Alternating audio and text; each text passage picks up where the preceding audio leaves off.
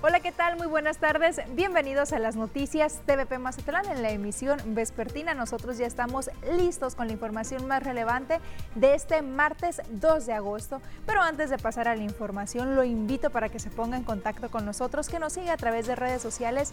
Nos encuentra en el Facebook como las noticias TVP Mazatlán. Puede encontrar esa transmisión completamente en vivo, hacernos llegar sus mensajes, sus comentarios y con mucho gusto los vamos a estar viendo. También nos puede seguir en el portal tvpacifico.mx. En ese espacio usted va a encontrar toda la información, todas las notas que pasamos en este espacio informativo, ahí las puede encontrar, así como también esa transmisión completamente en vivo y también las repeticiones.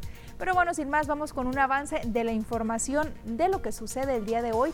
Y es que a pesar de que el periodo vacacional inició ya hace unos días, hoy se dio de manera oficial el banderazo de arranque del operativo de seguridad más seguro.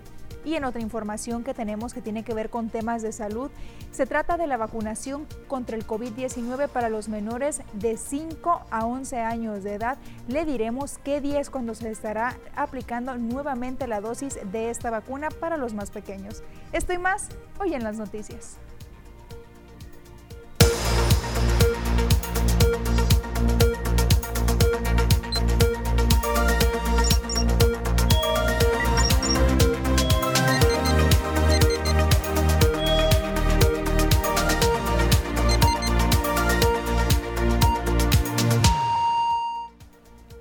Lo que va del periodo vacacional de verano, Mazatlán reporta una ocupación hotelera y una visita de una afluencia de turistas mayor en comparación a Semana Santa, así lo destacó el alcalde Luis Guillermo Benítez Torres durante el banderazo de arranque del operativo de seguridad y protección civil más seguro reconoció que se tuvo un retraso en el inicio del evento del operativo debido a que todo el año hay vacaciones en el puerto. Durante su mensaje, el municipio invitó a que los empresarios del sector turístico inviertan sus utilidades en la ciudad y no solo sea responsabilidad del gobierno. Además, destacó que Sinaloa es el tercer destino turístico más visitado del país y Mazatlán genera el 80% del turismo en Sinaloa. Creo que nos retrasamos un poquito en este evento y no de horario de fecha, porque en Mazatlán prácticamente hay vacaciones todo el año. Hace días me reportaban cifras superiores a las de Semana Santa, con turistas, mayor cantidad de turistas que en Semana Santa. Y ustedes no me van a dejar mentir. Si ven a todos los que se dedican al turismo, andan con la sonrisa en la boca. Y aprovecho este foro para invitarlos a que de sus utilidades le metan también a la ciudad. No solo es responsabilidad del gobierno tener Mazatlán como está y que cada día va a estar mejor. En este operativo participarán más de mil elementos de corporaciones de los tres niveles de gobierno, como lo es la Marina, la Guardia Nacional, Protección Civil en el Estado, Ángeles Verdes, bomberos, entre otros. Este operativo finalizará el próximo 22 de agosto. Y pese a que las playas del estado de Sinaloa se están monitoreando constantemente por parte de algunas autoridades como lo es Protección Civil, se hace el llamado a todas las personas que acudan a este tipo de sitios a que tomen las debidas precauciones, así lo señala el director de Protección Civil en Sinaloa, Héctor Félix Carrillo a la población en general y la petición que le hacemos a ustedes como medios de comunicación es que nos ayuden a difundir, a difundir que toda aquella persona que acude al puerto en esta temporada de huracanes pues tenga las prevenciones necesarias, se acerque con las autoridades correspondientes para tomar las medidas adecuadas. Si saben que hay eh, condiciones no adecuadas para meterse al mar o bien se encuentran bajo los influjos del alcohol, no se metan y pongan en riesgo su vida. De manera inmediata debe pues, de acercarse a las autoridades para tener información en sentido, cómo se encuentra el mar, si es un mar mal picado, mar de fondo, para de esa manera tener las precauciones necesarias. Pues este operativo es muy importante, la atención que se le va a brindar a todos los eh, visitantes ahora ahora en estos días de verano. Y a propósito de la llegada de miles de visitantes aquí al puerto de Mazatlán, es precisamente el Centro de Atención y Protección al Turista quien implementará una campaña para brindar diversos tipos de información a los turistas. con el objetivo de brindar recomendaciones al turista para cuando desee ingresar a las playas de Mazatlán, así como difundir información importante sobre cómo verificar que los prestadores de servicios turísticos sean formales para evitar fraudes, el Centro de Atención y Protección al Turista instalará un módulo móvil en diferentes puntos estratégicos del puerto. Astrid Macias Fregoso, directora de CAPTA en Mazatlán, señaló que este módulo será instalado en la temporada vacacional de verano a partir del miércoles 3 de agosto. Es un módulo, perdón, porque somos un equipo pequeño, pero nos vamos a estar moviendo en bicicletas y vamos a tener un módulo que lo vamos a estar moviendo también. En qué punto se sature más o haya más afluencia de personas. Información sobre precauciones, tema de si van a consumir algo, si alguien los aborda en la calle, que verificar que, que un prestador de servicios, sobre todo el comercio informal, que tenga su permiso. Enfatizó que el personal de CAPTA se trasladará en bicicletas para circular con mayor rapidez, ya que se tiene previsto que este punto móvil se ubique en diferentes lugares, como la Carpa Olivera, el Faro de Mazatlán, las Letras de Mazatlán, el Monumento al Pescador, entre otros. Macías Fregoso invitó a los turistas a que descarguen la aplicación MZT Tourist para que informen sobre su experiencia en Mazatlán. Y es que precisamente estas acciones son con el fin de evitar fraudes aquí en Mazatlán. Y es que a pesar de los esfuerzos que se hacen, siguen sucediendo. Y precisamente este fin de semana una familia proveniente de Cuernavaca fue víctima de estos fraudes. Así lo da a conocer la directora de CAPTA, Astrid Macías. Este fin de semana tuvimos el caso de un grupo este, de Cuernavaca al que tuvimos que ir a apoyar personalmente, Profeco y Capta, en donde se logró que ellos ingresaran, pero realmente pedían el voucher original, ¿no? Entonces entendemos por parte de los hoteles que ellos quieran protegerse como, como hotel, como empresa, eso es respetable, pero también es muy importante respetar los derechos del consumidor y en este caso del visitante, ¿no? Y más cuando son grupos, grupos grandes. Tener un poco de criterio, flexibilidad y, un proceso que sea pues fácil, que sea facilitar, porque entonces el turista, si no es de esa manera, el turista pues se va con una mala imagen del destino, ¿no? Y siguiendo con más noticias, el alcalde de Mazatlán, Luis Guillermo Benítez, dio a conocer que se siguen trabajando en diferentes gestiones para hacer que la tarifa de uso de aeropuerto baje su costo. El alcalde de Mazatlán, Luis Guillermo Benítez Torres, cuestiona a las distintas aerolíneas el cobro tan elevado de la tarifa de uso de aeropuerto TUA.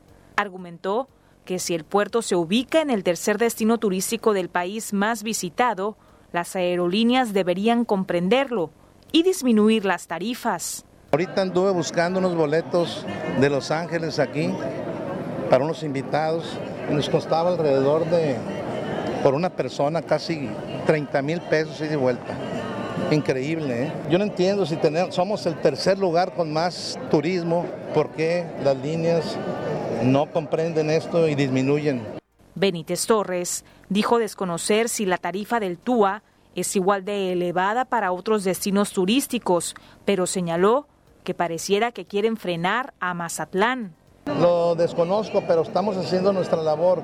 La está haciendo no solo yo, un montón, un conjunto de personas que pareciera que quieren frenar a Mazatlán y proteger otros destinos turísticos. La verdad, así lo veo yo. Estamos en comunicación constante, pero yo siento que a veces se quiere proteger algunos destinos. No quieren aceptar porque hay intereses económicos fuertes. No quieren aceptar que a Mazatlán nadie lo va a parar.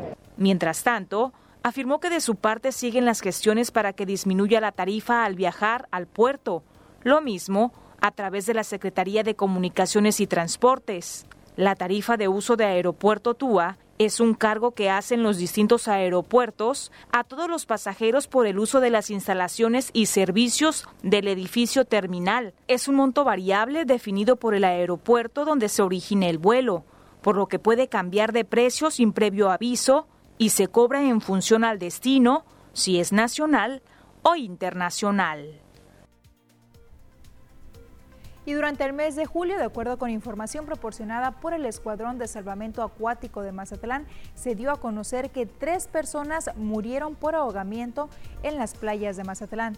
Gustavo Espinosa Bastidas, comandante de los salvavidas, dijo que pese a las recomendaciones que emiten los salvavidas, las personas siguen renuentes. Este fin de semana pasado se tuvieron 19 rescates en donde se vieron involucradas 29 personas. Recordó que las zonas de playa que se consideran con más peligro por el fuerte oleaje o porque están colocados banderines de distintos colores son las que están ubicadas sobre la Avenida del Mar, Cerritos, algunas de zona dorada y olas altas. Escuchemos al comandante. Este fin de semana fueron las tres personas, sí, las tres personas fueron los dos menores y la persona que dejó en el, hospital, sí, pues ya se llevó con signos vitales y ya en el transcurso le dio, eh, fue apoyada por personal de Marina y fue llevado al hospital privado donde la persona, pues lamentablemente el doctor ahí este, informaron que no tenía signos vitales. Este fin de semana tuvimos 19 rescates, fueron 29 personas rescatadas, tuvimos una afluencia aproximada de 26 mil personas este fin de semana.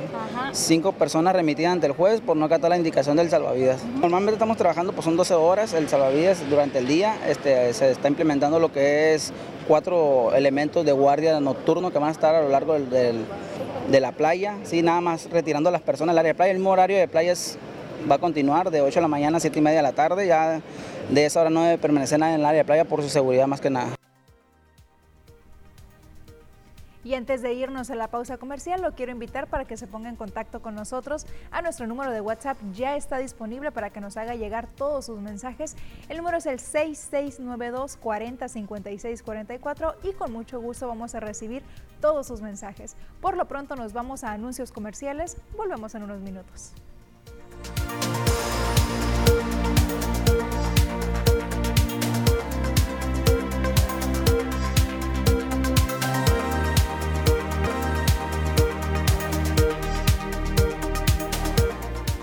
Gracias por continuar con nosotros aquí en las noticias TVP Mazatlán.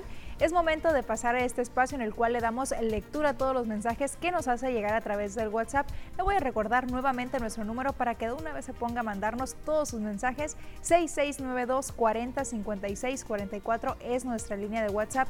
Únicamente mensajes a través de esa vía, no mensajes de otro tipo ni tampoco llamadas porque es mucho más difícil tener un control. Por eso es que siempre le pedimos que sea a través de WhatsApp.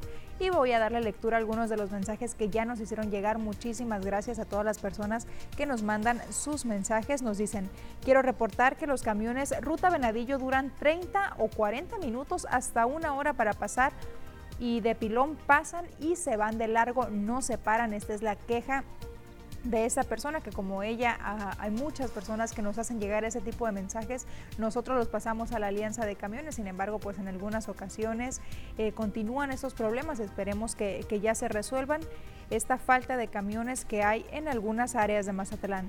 Nos hacen llegar un video y nos dicen hay una fuga de aguas negras en pleno centro. Esto es por la calle Miguel Hidalgo y Teniente Azueta está inundado, se desprenden malos olores.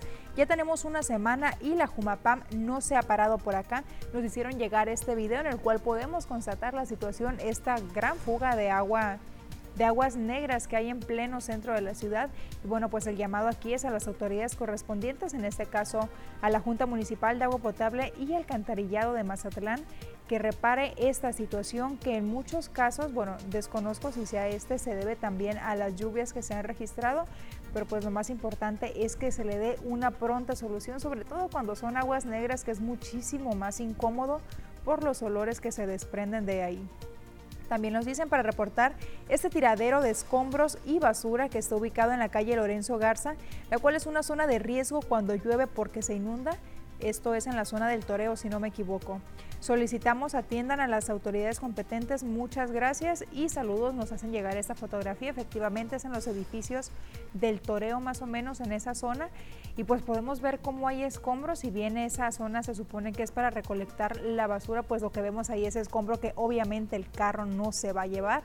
Entonces, pues ahí tendrían que intervenir otras autoridades porque en efecto es bien conocido por todos los mazatlecos que cuando llueve con poquito que llueva es la zona que más se inunda aquí en el puerto. Así que ojalá que hagan caso a esta petición de esta persona. Repito, la dirección es la calle Lorenzo Garza, se encuentra esta basura y este escombro. También nos dicen buenas tardes en la calle Estero de la Colonia Independencia entre Gaviotas y Río de la Plata. Está una lámpara que ya tiene tiempo que no funciona y está muy oscuro por las noches. De hecho nos hicieron llegar una fotografía precisamente de esta lámpara que es la que no sirve. Es la calle Estero de la Colonia Independencia entre Gaviotas y Río de la Plata. Ojalá que nos estén viendo las autoridades de servicios públicos para que se den una vuelta por esa zona y reparen dicha luminaria. También nos dicen para reportar una fuga grande de agua potable. Es un tubo roto en la avenida Valle Dorado, esquina con Valle de las Flores en el fraccionamiento Valle Dorado. Está desde el viernes pasado y no lo han solucionado. Gracias, pues atento llamado nuevamente a la Junta Municipal de Agua Potable y el Cantarillado de Mazatlán de esta fuga de agua potable en Valle Dorado. También nos dicen buenas tardes en Hacienda del Seminario por Hacienda de los Olivos, al fondo donde está un parque, no hay luces. Ya tenemos un mes sin luz y nos dicen que sí, que sí podrían arreglarlas, por favor, porque no se ve nada y el otro día casi atropellan a una persona precisamente porque no hay luz nuevamente el llamado a servicios públicos municipales que realmente ya tome cartas en este asunto. No sabemos qué es lo que está pasando porque es muy grande la problemática de luminarias y en este caso pues mire casi está a punto de ocurrir un accidente precisamente por la falta de luminarias. También nos dicen, quisiéramos pedirle de favor nos ayuden pasando este video por este medio tan importante. Eh, la lluvia del pasado viernes 29 ocasionó estos daños e inundaciones en algunas casas debido a que hace unos meses fueron a dragar el canal maquinaria del ayuntamiento dejando inconcluso el trabajo en Mazatlán. Es la colonia de tercera ampliación de Urias, la calle que va al basurón, se llama entre tráfico y carretera internacional. Repito nuevamente la dirección de esa problemática es en la colonia Tercera Ampliación de Urias, es la calle que va al basurón entre tráfico y carretera internacional. Y nos mandan este video en el cual podemos ver eh, el problema que nos, que nos dicen que no terminaron de, de dragar este canal y bueno, que provocó, provocó inundaciones. Y este es un problema viejo, este es un problema que recuerdo que los vecinos se han organizado, incluso han ido al ayuntamiento, es esta calle, la calle Tráfico donde señalan que hace falta tomar otro tipo de acciones para evitar inundaciones en esa zona. Esperemos que nos estén viendo y se den una vuelta nuevamente a ese punto que está generando problemas para los vecinos.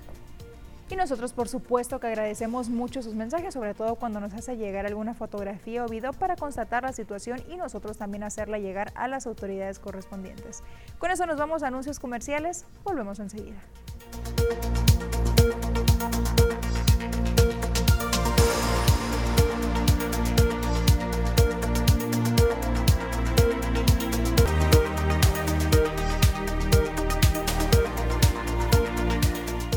Es momento de hacer un recorrido por nuestro país para conocer cuáles son las noticias más relevantes. La Sociedad Interamericana de Prensa, SIP, otorgó el Gran Premio a la Libertad de Prensa in memoriam a los 13 periodistas mexicanos asesinados desde octubre pasado hasta la fecha. Esto al anunciar a los ganadores de los premios a la Excelencia Periodística 2022. Los trabajos premiados incluyen a periodistas de Argentina, Brasil, Colombia, Chile, España, Estados Unidos, México, Panamá, Perú, República Dominicana, Uruguay y Venezuela. La entrega de los premios se realizará durante una ceremonia especial que se llevará a cabo el 28 de octubre en Madrid, España, durante la 78 Asamblea General de la CIP. El presidente de México, Andrés Manuel López Obrador, rechazó que el país se fuera a integrar al grupo BRICS, integrado por Brasil, Rusia, India, China y Sudáfrica, al resaltar las buenas relaciones con Estados Unidos y Canadá que integran el mercado más importante del mundo. Petróleos Mexicanos lleva un alcance del 73% en la entrega de fertilizantes en nueve estados, siendo Guerrero y Morelos las entidades en las que más ha concluido este proceso. Así lo informó el director de la empresa, Octavio Romero Oropesa. Hasta julio, Pemex ha producido 349 mil toneladas de fertilizantes y se espera cerrar el año con 274 mil más. Agregó que para el próximo año se harán inversiones para operar dos plantas más y dos plantas de urea. Sandra Ávila Beltrán, mejor conocida como la Reina del Sur, enfatizó en una entrevista con el youtuber Doble G que durante el sexenio del expresidente Felipe Calderón se le fabricó un delito del cual no fue culpable mientras que él sostenía nexos con el narco. Explicó que fue falso el delito que se le inculpó, por lo que quedó obsoleto tras siete años en la cárcel. Sin embargo, el expresidente panista Felipe Calderón destacó esa detención como su mayor logro. Y hoy cumple dos meses el paquete contra la inflación y la carestía que firmó el gobierno de México con empresas del sector agroindustrial y empresas del sector de autoservicios y hasta hoy ha tenido muy buen desempeño porque la canasta básica de 24 productos se ha estabilizado en este periodo en contraste con la canasta del Índice Nacional de Precios al Consumidor. Esto lo dijo el secretario de Hacienda Rogelio Ramírez de la O. Entre las medidas de parte del gobierno en marcha son 574 mil millones de pesos, que incluye un capítulo de seguridad alimentaria por 68 mil millones, Sembrando Vida 29 mil millones, Producción para el Bienestar 14 mil, precios de garantía a productos alimentarios básicos 11 mil, fertilizantes 5.200, abasto y adquisición de leche, programa de abasto rural a cargo de Diconsa, programa de fomento a la agricultura, ganadería, pesca y ecocultura, el subsidio a la electricidad doméstica que forma parte de los mismos compromisos, 73 mil millones de pesos, el mecanismo de apoyo al precio de la gasolina de 430 mil millones de pesos. El presidente de México, Andrés Manuel López Obrador, dijo que la inflación en México es menor a la de Estados Unidos y menor a la de Europa. El peso es fuerte, no se ha devaluado y ha resistido, aunado a que todos los energéticos en México cuestan menos que en la mayoría de los países del mundo, así lo dijo. Señaló que la economía está creciendo, no así en otros países. Decirle al pueblo de México que con estas medidas garantizamos que haya control en el aumento de precios, que afortunadamente tomamos decisiones a tiempo y que eh, fue acertado destinar un subsidio para que no aumentara el precio de las gasolinas. Y ahora que hay esta diferencia entre el TEMEC por la interpretación sobre la soberanía energética, del presidente de México, Andrés Manuel López Obrador, dijo que le está enviando este mismo martes una carta al presidente de Estados Unidos, Joe Biden, de manera muy respetuosa. López Obrador dijo que hay una relación muy consolidada con Estados Unidos y lo único que están buscando es que se respete la soberanía de México, que esta integración no signifique sumisión y afortunadamente, señaló el presidente Joe Biden, así le ha expresado más de una vez que la relación que se tiene que dar en un pie de igualdad y de respeto a nuestra soberanía. Y tenemos que cuidar que sea buena la relación, pero eh, que no eh, nos traten o nos dejemos que nos traten como colonia. Y en otra información, el director general del Instituto Mexicano del Seguro Social, Zoé Robledo, dio a conocer información sobre la segunda jornada nacional de reclutamiento y contratación de médicos especialistas. Dijo que ya se han registrado 472 personas interesadas en las 10.455 vacantes. Zoe Robledo dijo que el total de las vacantes que se están ofertando en 949 hospitales y esos hospitales se localizan en 560 municipios. De estos, 303 presentan algún nivel entre medio y alto de pobreza, según los datos del Consejo Nacional de Evaluación de la Política de Desarrollo Social, el Coneval, por lo que se necesitan médicos especialistas en esos municipios que están tan apartados. Seguimos invitando médicos y médicas especialistas de nuestro país a ingresar a médicosespecialistas.gov.mx.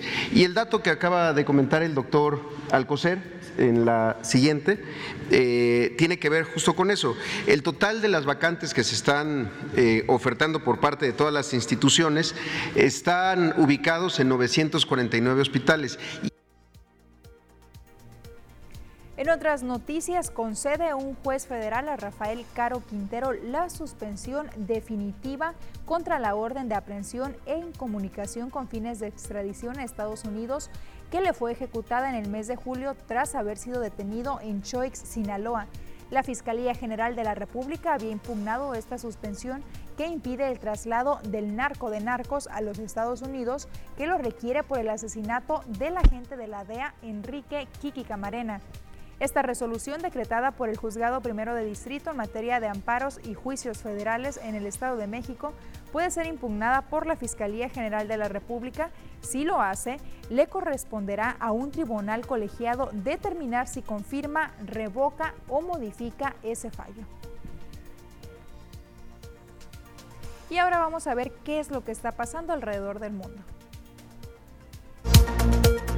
La presidenta de la Cámara de Representantes de Estados Unidos, Nancy Pelosi, aterriza en Taiwán a pesar de las amenazas en China. La Cancillería china aseguró que es importante imaginar una acción más temeraria y provocadora por parte de Estados Unidos que esta visita, contra la cual el ejército chino advirtió recientemente que no se quedaría de brazos cruzados.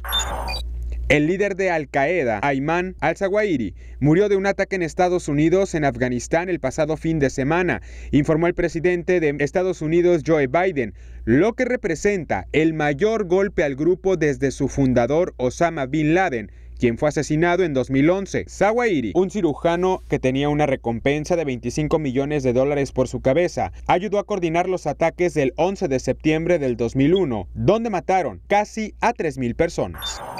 A través de redes sociales se ha viralizado el momento en el que un sacerdote interrumpió el funeral de un soldado ucraniano y agredió con un crucifijo al cura de la iglesia ortodoxa en Ucrania, quien estaba oficiando una misa porque no estuvo de acuerdo con sus comentarios. Finalmente, estas dos personas que tuvieron el encuentro fueron separadas por personas que se encontraban en la iglesia. El secretario general de las Naciones Unidas advirtió que la humanidad está solo un malentendido, un error de cálculo de la aniquilación nuclear. Antonio Guterres lanzó la funesta advertencia durante la apertura de la reunión de alto nivel, largamente postergada para revisar el histórico tratado de 50 años destinados a prevenir la propagación de armas nucleares. Citó específicamente la guerra de Ucrania y la amenaza de las armas nucleares a los conflictos en Medio Oriente, Asia y dos regiones, al borde de la catástrofe. Con eso nos vamos a anuncios comerciales. Volvemos en unos minutos.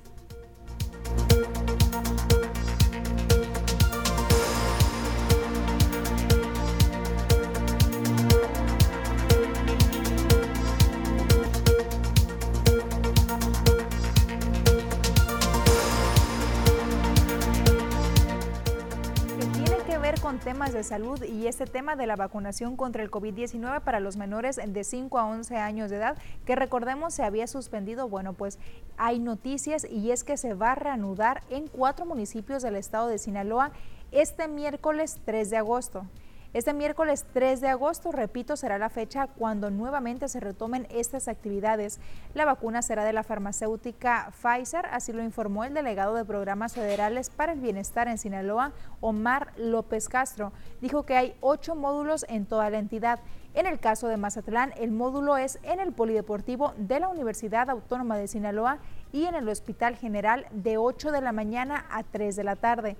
López Castro señaló que es muy importante continuar con el registro de los menores y así inmunizarlos contra el coronavirus.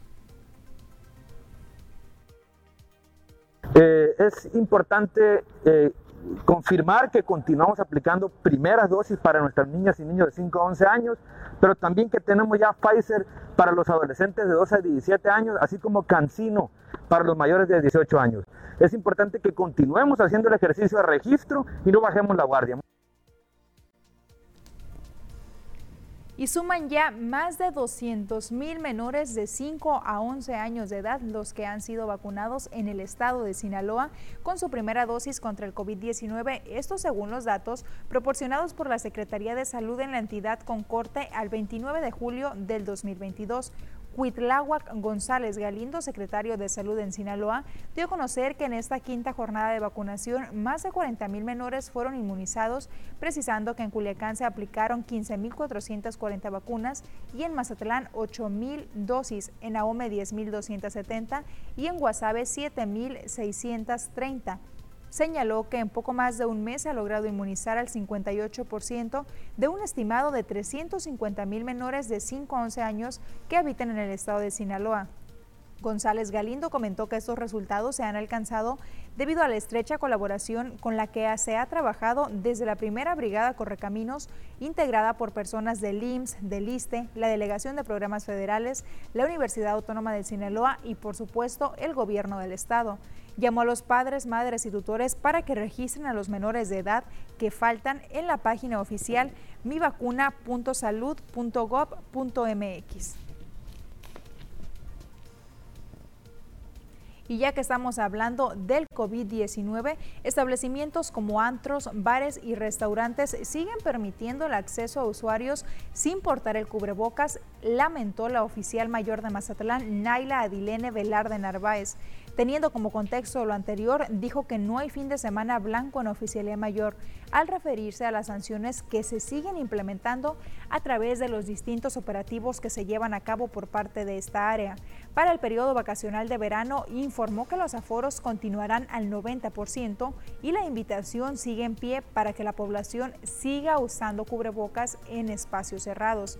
Recordó que el próximo viernes será un día de mucha actividad ya que se realizará el encuentro deportivo entre Mazatlán FC y Chivas, por lo que se espera que el estadio esté también en un 90% de su capacidad y por parte de esa dependencia se contará con seis inspectores supervisando la actividad comercial.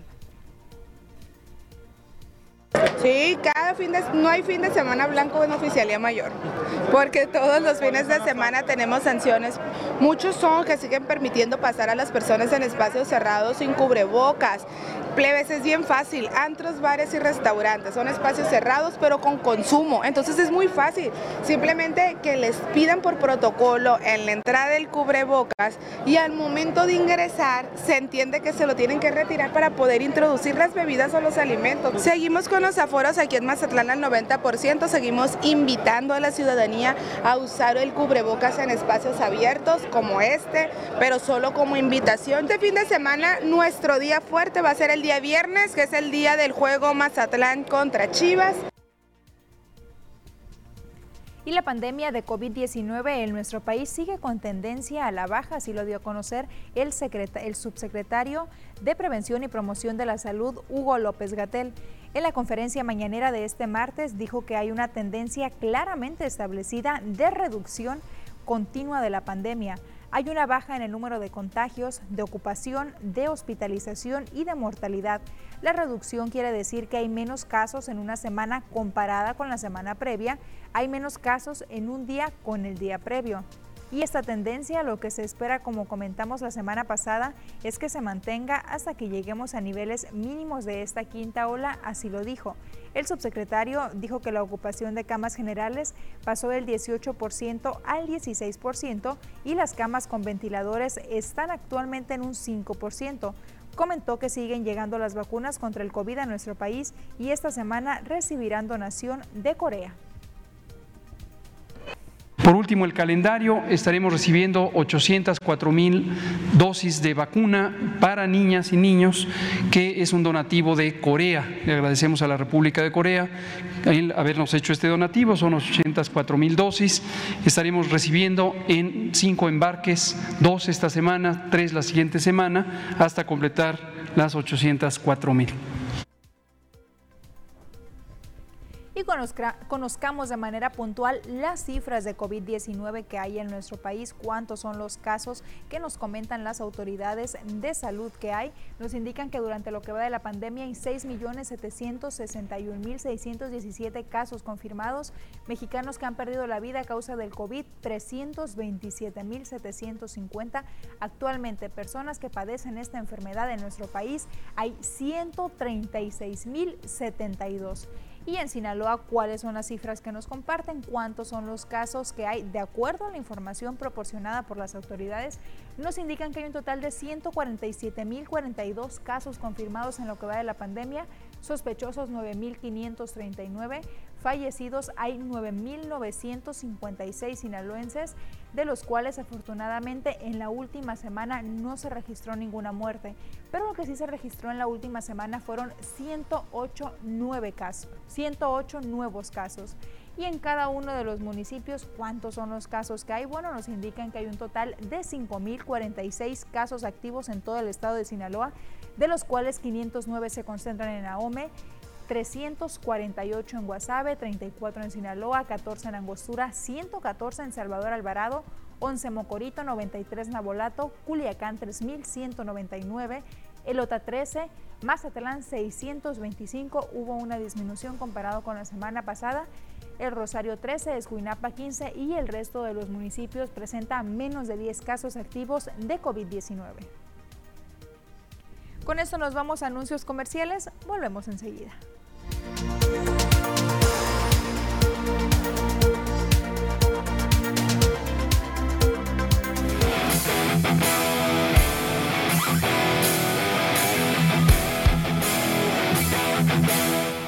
Estamos de regreso con más y es momento de pasar a la sección de los deportes. Ya se encuentra conmigo Ernesto Vázquez, compañero. Muy buenas tardes, buenas noticias. ¿Cómo está, compañera? Sí, buenas noticias para la gente que le gusta el fútbol y sobre todo el femenil. Vamos a platicar de ello, vamos a hablar de béisbol y todo lo que está ocurriendo alrededor del mundo. Adelante, por favor. Muchas gracias y vamos a arrancar precisamente con el partido que tuvimos el día de ayer a través de esta señal, ¿no? A través de TVP, el duelo entre el equipo de Mazatlán femenil ante el conjunto de Puebla, jornada 5 desde el aquí lo presentamos, el partido y victoria para las cañoneras. Por fin llegó el triunfo, salen del último lugar, se van a meter como en el lugar número 13 de la tabla general el equipo de Mazatlán con la victoria de ayer ante Puebla 1 por 0 terminó el marcador, un partido trabado durante el primer tiempo, llegadas fueron pocas, esta que vemos con las uñas por parte de Alondro Baldo que sacó de la fuera de la portería, ¿no? Y al final de cuentas arrancando el segundo tiempo, iniciando el segundo tiempo, no corría en el primer minuto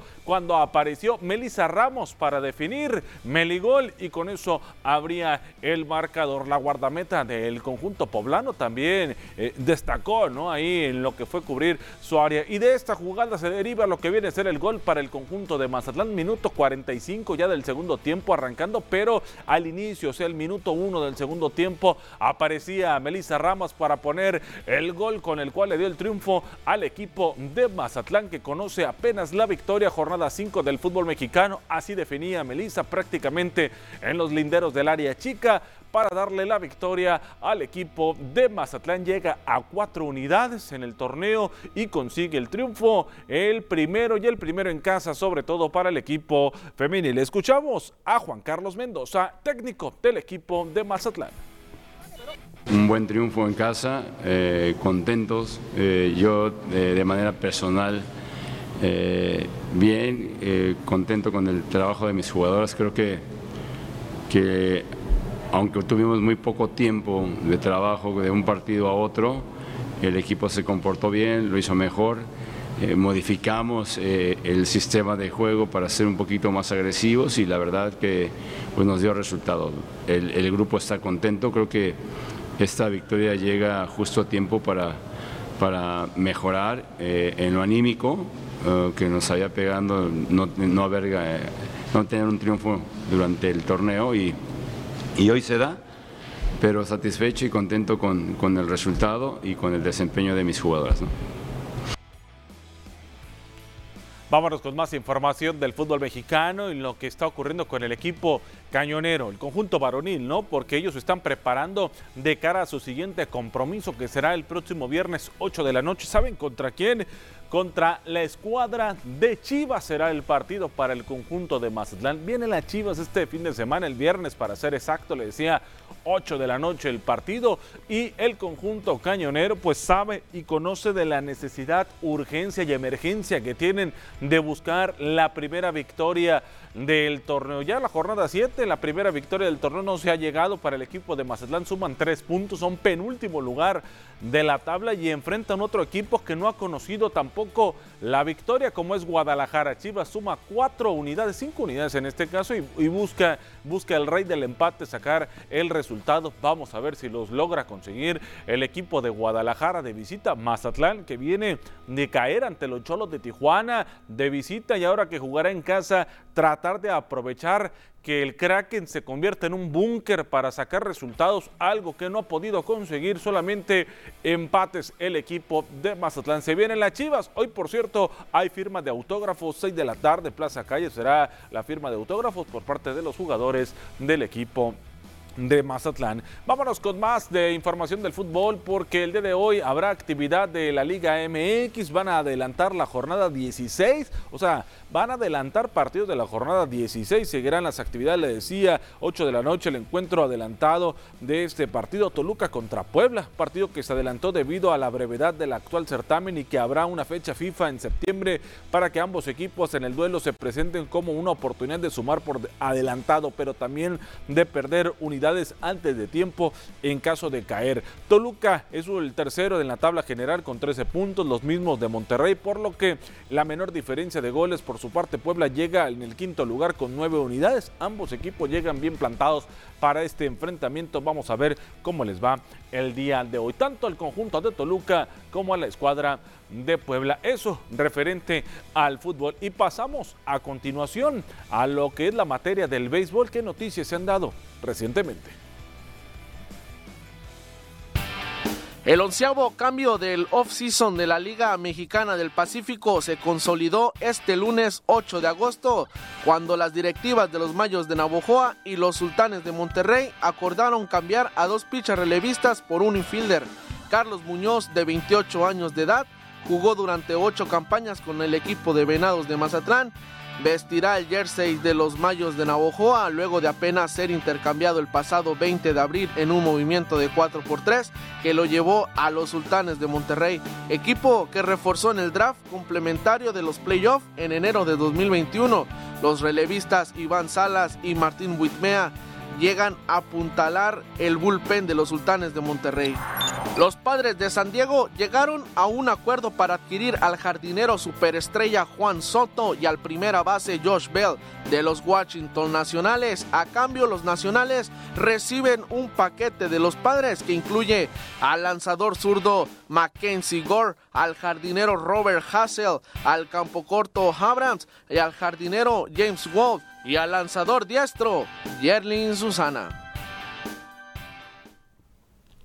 Eso en la información del béisbol, ¿no? Los cambios que se están dando en Liga Mexicana del Pacífico, por supuesto, la sorpresa de Juan Soto, que ahora estará vistiendo los colores de los padres de San Diego. Por cierto, anunciar ¿no? que el día de hoy México en la categoría sub-13 que está participando en el Clásico Mundial de Pequeñas Ligas, el cual se está celebrando en República Dominicana y cuenta con la participación México de dos mazatlecos, Álvaro Sánchez Noriega y Luciano Colado. Hoy en la tarde estarán jugando la final precisamente contra los locales, contra República Dominicana. Estarán jugando la final, ahí se está llevando a cabo el campeonato. Mucha suerte para los mazatlecos Álvaro y Luciano, que tendrán actividad con México en este torneo que se está celebrando en Dominicana y que llegaron hasta la final los dos porteños. La información deportiva, lo más relevante hasta el momento, Kenia, en este espacio de las noticias. Mucha suerte, mucho éxito para estos mazatelecos, Sin duda alguna, ¿no? Sin duda ya tienen un logro importante. Llegar a la final no es nada fácil, ¿no? Y sobre todo con países allá en Centroamérica y Sudamérica que lo hacen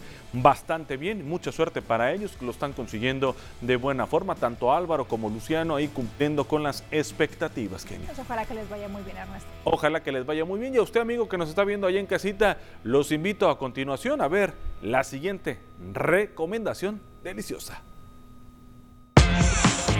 Más atún, más como tú, presenta. Tú eres de las mías. con ese sabor que le das a la vida. Tan auténtica y práctica. ¿A poco no? Y cuando damos lata, siempre es de la buena. A nosotras nos encanta dar lo mejor y así consentimos a la familia. Tú eres de las mías y yo soy más como tú. Más atún. ¿Ustedes qué preparan cuando les toca ser anfitrionas en las reuniones con sus amigas de cada semana? Les cuento que a mí me pasó hace unos días y tenía pocos ingredientes, pero me las ingenié para preparar unas papas bravas con unas latas de atún más atún. Y bueno, qué cosa, me quedaron buenísimas, porque la que sabe sabe, ¿a poco no? Bueno, tanto que mis amigas me preguntaron que de dónde era la receta y les platiqué que la había encontrado en el Facebook de Mazatún. Ahora ya saben, cuando les toque ser anfitrionas, échenle un ojo a las redes sociales o la página web de Atún Mazatún. Así que recuerda, más atún, más como tú. Más atún, más como tú, presentó.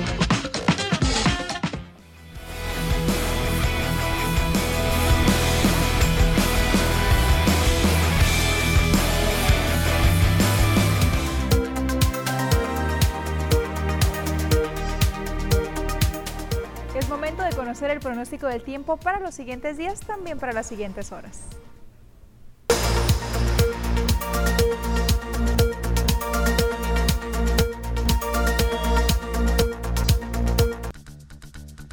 Hola, ¿qué tal y buenas tardes? Gracias por seguir acompañándonos en este martes casi mitad de semana. Y antes de comenzar con el reporte meteorológico, yo les tengo la siguiente información. Protege tu casa con Fester Agritón, el impermeabilizante hecho para México, que resiste a la lluvia en tan solo 60 minutos. Vamos a ver la siguiente recomendación. México es único. Te congelas cuando amanece. Ah, el calor es insoportable a mediodía y por la tarde se suelta el diluvio. Por eso protege tu casa con Fester Acritón, el impermeabilizante hecho para México, que resiste la lluvia en tan solo 60 minutos. Aprovecha hasta 30% de descuento o hasta 12 meses sin intereses. Términos y condiciones en fester.com.mx. Estamos de regreso con el reporte meteorológico, primeramente para conocer las temperaturas actuales en algunos puntos importantes del país y comenzamos como siempre en la frontera en Tijuana. El día de hoy tenemos una condición de cielo que se mantiene mayormente nublada con 26 grados. En La Paz se mantiene más caluroso con 36 grados, Guadalajara con 25, Acapulco con 31 y Ciudad de México se mantiene más agradable con 23 grados centígrados. Pasamos a conocer las temperaturas actuales aquí en nuestro estado, en Sinaloa, y qué tenemos para el resto de la semana, comenzando en el puerto de Mazatlán. Mañana miércoles todavía tenemos pronóstico de lluvias con máximas que se mantienen en 33 grados en la mayor parte de la semana. En Culiacán actualmente se mantiene caluroso y ojo, todavía tenemos pronóstico de lluvias para miércoles, jueves, al igual que el día viernes.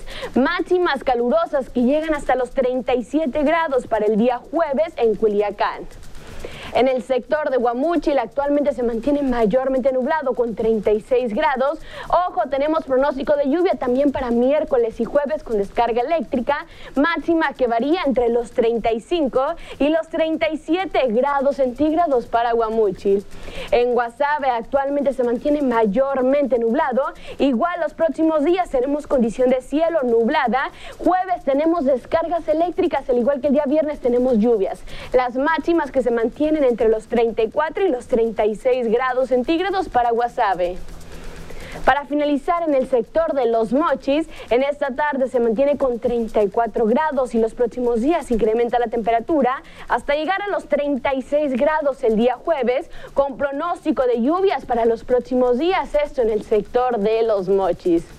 Respecto a la fase lunar, mantenemos aún en luna nueva, la salida de la luna a las 10 horas con 54 minutos, la puesta de la luna a las 23 horas con 11 minutos, la salida del sol a las 6 de la mañana con 38 minutos y para finalizar la puesta del sol a las 19 horas con 53 minutos. Hasta aquí el reporte meteorológico, espero que tengan una excelente tarde.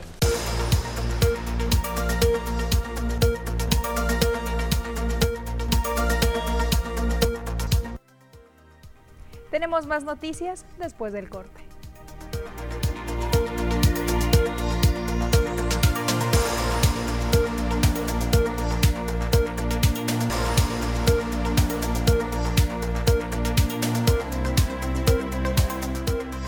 Capitanía de Puerto actualmente está llevando a cabo un operativo de supervisión y en ese operativo ya ha sancionado a algunos prestadores de servicios turísticos.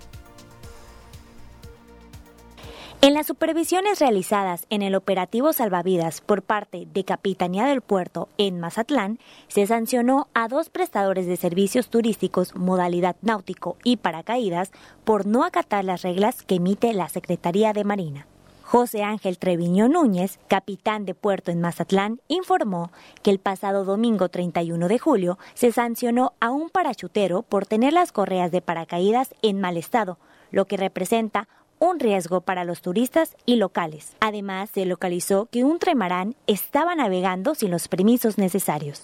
Eh, en todos estos días hemos revisado todos los parachutes, ya revisamos, suspendimos uno que tenía sus correajes eh, en mal estado. Hemos eh, checado catamaranes, trimaranes, bananas.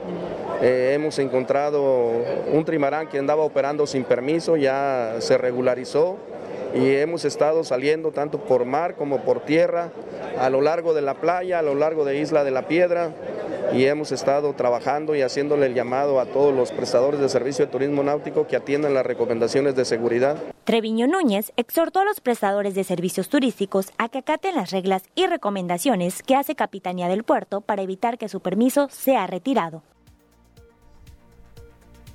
Y mire, previo al levantamiento de la veda del camarón aquí en Mazatlán, del 100% de los barcos, únicamente el 20% está realizando algunos trabajos de arreglo en sus embarcaciones.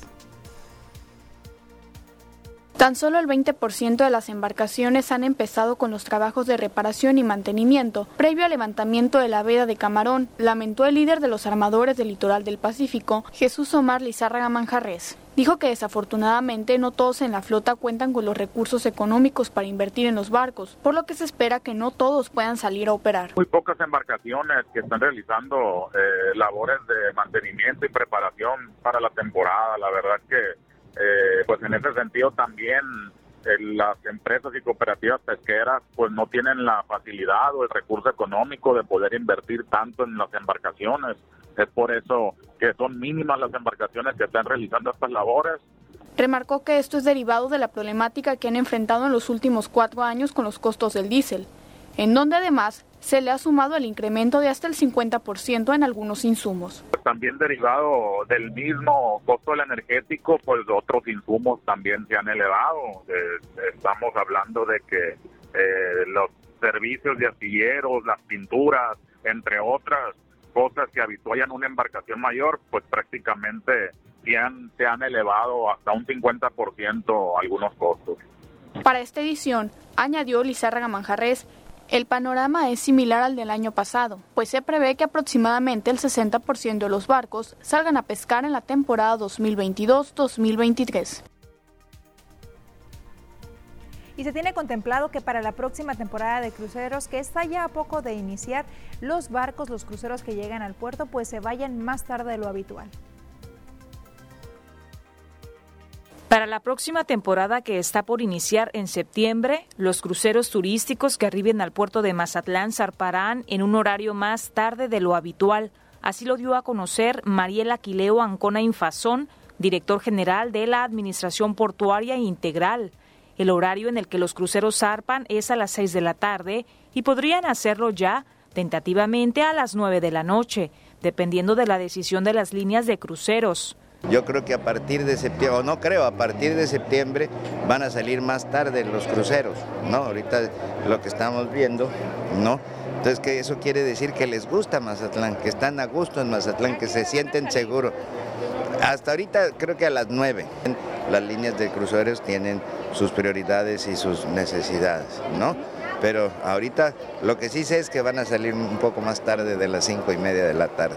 Que les gusta mucho bajar en Mazatlán, ¿por qué? Porque tenemos una excelente coordinación entre todos, Santos, sea aduanas, Capitanía de Puerto, el API, el municipio, el Estado. Ancona Infazón precisó que está confirmado el arribo de 55 cruceros turísticos para la próxima temporada, pero podrían llegar entre 60 y 70. Mientras tanto, dijo que ya le dieron mantenimiento a pequeños detalles de la terminal de cruceros. Respecto a temas sanitarios, mencionó que se continuará con la difusión de los protocolos de viruela del mono y COVID-19 en coordinación con Secretaría de Salud y de Turismo en el Estado, así como Sanidad Internacional al interior de cada embarcación. Y ahora nos trasladamos hasta el municipio de Lota, donde la, la la presidenta municipal Ana Karen Valmedina dio a conocer que la sequía ha afectado principalmente a tres comunidades. Pues todo está bajo control, sí son algunas, como en todos los, municipios, tenemos algunas comunidades, pero se les ha estado apoyando con algunas pipas. Eh, no son muchas, realmente así en cuestión de alerta, unas tres yo creo, pero todo bajo control y durante el periodo vacacional de verano han aumentado las atenciones por violencia familiar en el Instituto Municipal de las Mujeres.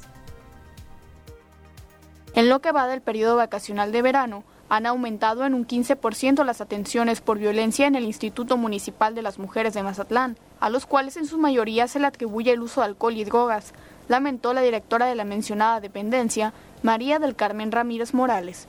En un total, precisó la funcionaria municipal, durante el mes de julio se atendieron 46 casos por ataques psicológicos, seguido de cinco agresiones sexuales y dos de gravedad que se acompañaron al Ministerio Público para realizar las acciones correspondientes. En las familias ha habido situaciones los fines de semana muy fuertes, eh, las llamadas al 911 se incrementaron un poco y en el Instituto Municipal de las Mujeres estamos atendiendo a estos tipos de violencia. A ver, sí, debido a las vacaciones, a la ingesta de alcohol, de drogas, eh, en el periodo vacacional se incrementa un poco. Señaló que en promedio de las mujeres que han sido atendidas son de edad joven, las cuales van de los 20 años en adelante dependiendo del tipo de violencia de la que fueron víctima. El promedio de personas que hemos atendido son de los 26 años en adelante. En agresiones sexuales ha sido más en jóvenes. Ha sido de 20 23 años, entre 20 y 23 años. Ramírez Morales enfatizó que estarán reforzando las campañas de difusión y atención como el perifoneo en las colonias consideradas como puntos rojos para que la población conozca acerca de los servicios que brindan en la paramunicipal invitó a las mujeres a no dejar que el ciclo de violencia permanezca y a la primer mala palabra o golpe poner un alto antes de que la situación sea de gravedad. Con eso nos vamos a anuncios comerciales. Enseguida volvemos con más.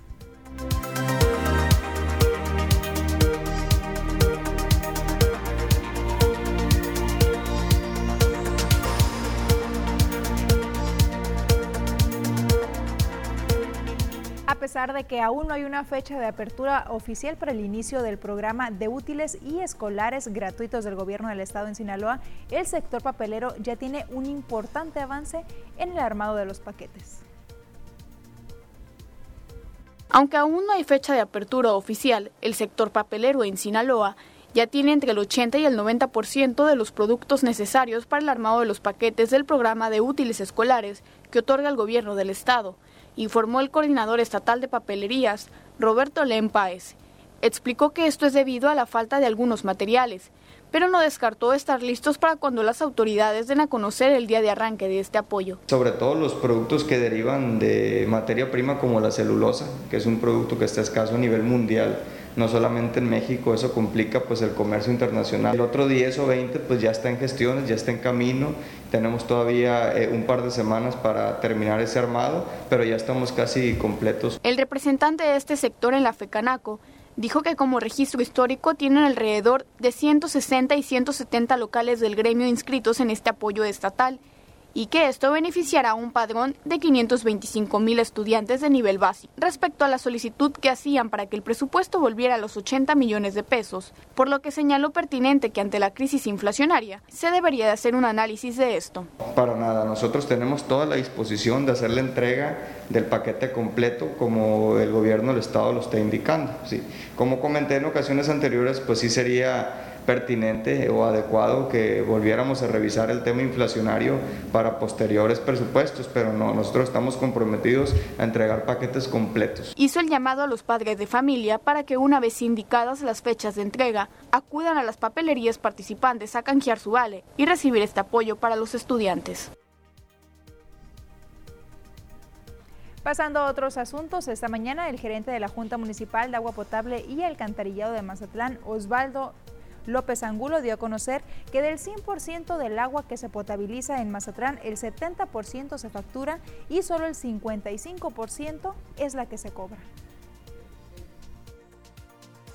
Del 100% del agua que se potabiliza, el 70% se factura y de ese 70% el 50% se cobra, nada más el 55%. Eh, la verdad que pues eh, eh, hace mucho el recurso para tener un buen servicio, una buena infraestructura, ¿no? que la gente, pero bueno, se batalla para la cobranza. Andamos en los 380 millones de pesos con todo y accesorios. El 85% es el doméstico, el doméstico, es el principal deudor. Así es, las colonias, la, gente de las colonias. Bien, los fraccionamientos bien, el fraccionamiento por lo regular cuando son que están constituidos por condominios, pues ahí no hay problema con las tomas colectivas, ¿no?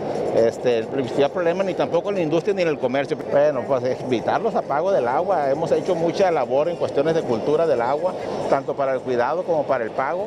Invitarlos porque de eso dependemos para, para mejorar el servicio. Y desde hace varios días se encuentra una alcantarilla destapada en la avenida Revolución, esto a la altura del fraccionamiento Olimpo. Personas que transitan en el lugar señalaron lo complicado que es conducir por la avenida, ya que es una zona muy concurrida para los automovilistas, además de que esto pudiera representar un riesgo para los peatones que cruzan esa calle. Estamos viendo las imágenes precisamente de esta problemática, de esta alcantarilla que se encuentra pues medio destapada en esa zona se aprecia cómo la tapa del registro se encuentra colocada de manera diagonal, la cual está señalizada con un aviso naranja. Hacen el atento llamado a las autoridades correspondientes con el fin de que se arregle este desperfecto antes de que ocurra algún accidente. Mientras tanto, vecinos de la colonia insurgente solicitan a las autoridades correspondientes que apoyen con acciones de limpieza en el canal pluvial que atraviesa la calle Segunda Chachalacas. Mencionaron que temen que esto ocasione que el agua no pueda circular durante las lluvias y debido a ello se presenten inundaciones. En el recorrido realizado por el lugar se observaron ramas de árboles esparcidas por el sitio, bolsas, plásticos e incluso algunos aparatos electrónicos como un televisor. Además de hacer el llamado a las autoridades municipales, también lo hicieron para los ciudadanos en donde solicitan que no tiren basura en, basura en esa zona, ya que al final de cuentas, pues todas las personas que viven en ese sitio resultan afectadas y va de nuevo el llamado a las autoridades correspondientes para que acudan y verifiquen esa situación y sobre todo limpien para evitar inundaciones en estos días de lluvia. Tenemos más noticias regresando del corte.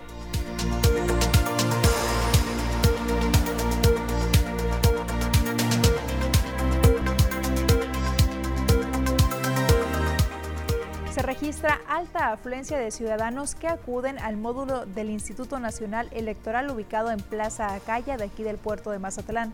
En este módulo se pueden realizar todos los trámites relacionados con la credencial de elector, como lo son inscripción, corrección de datos, cambios de domicilio, reposición, reincorporación y cambio por vigencia. Para cualquier trámite a realizar se necesita acta de nacimiento, identificación oficial con fotografía vigente y comprobante de domicilio no mayor a tres meses. En caso de no tener identificación oficial o comprobante de domicilio, se deben de presentar dos testigos con credencial de votar que sean habitantes del mismo municipio donde radica la persona interesada en realizar dicho trámite.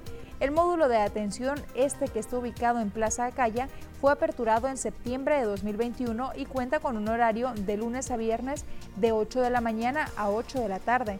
Para agilizar la atención y evitar aglomeraciones, el Instituto Nacional Electoral pide a los usuarios agendar su cita a través de la página Sistema de Atención Ciudadana del INE. Y ahora Diana Zambrano nos tiene preparada la siguiente información.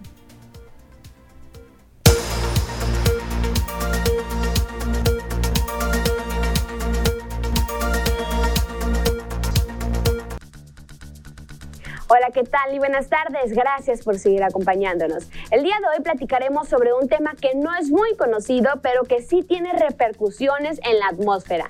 La lluvia ácida de un volcán.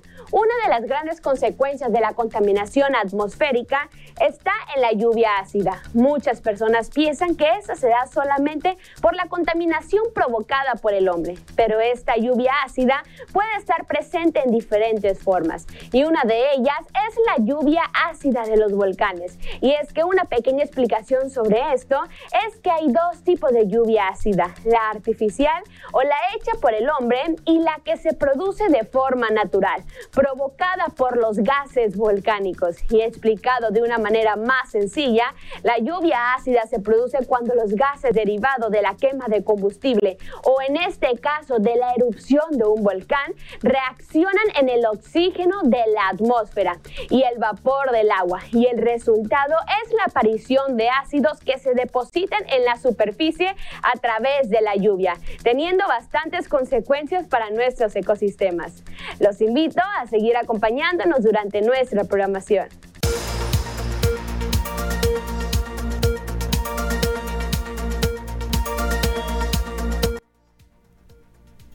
Y antes de despedirnos, yo le quiero recordar las diferentes vías que tenemos para que usted se ponga en contacto con nosotros.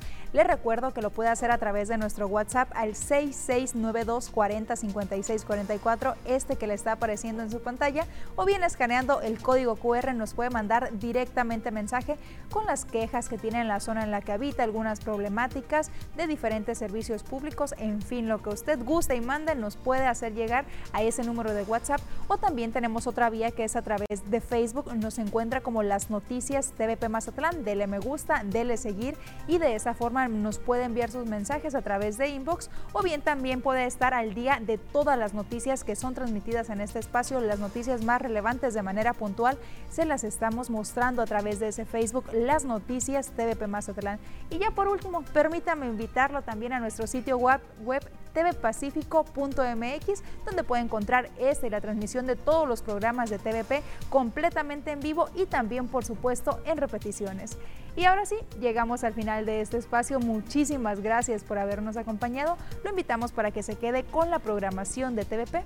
Usted y yo tenemos una cita mañana a la 1.30.